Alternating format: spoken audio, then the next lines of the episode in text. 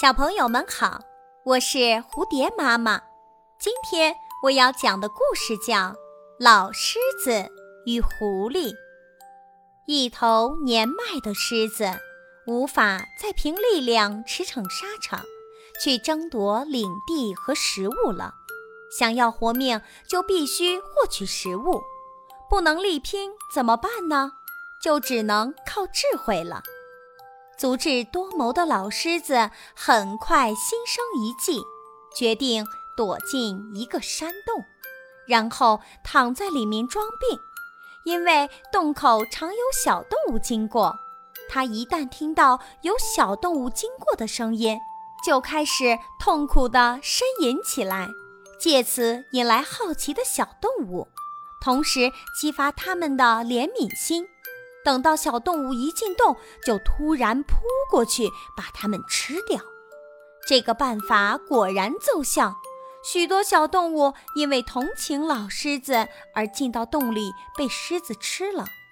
泛滥的同情心使许许多多无辜的小动物就这样白白地送进了狮子贪婪的大口，成了狮子的美餐。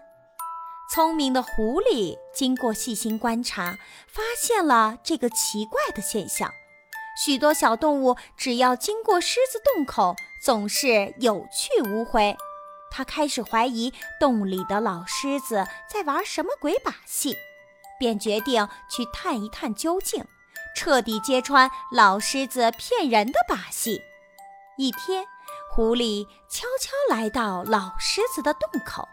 只远远地观察老狮子，看他能玩出什么花招，却丝毫不敢贸然前进一步。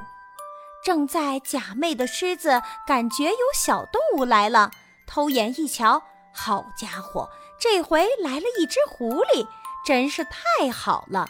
我正饿得肚子咕咕叫呢。不过狐狸很狡猾，我得想想办法，不能让这送上门的美味跑了。于是他又开始故伎重演，痛苦地呻吟起来：“哎呦，哎呦，我的脚怎么这么痛啊？”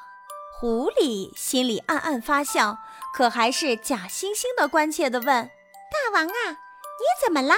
哪里不舒服呀？”狮子痛苦地答道：“我老了，不中用了。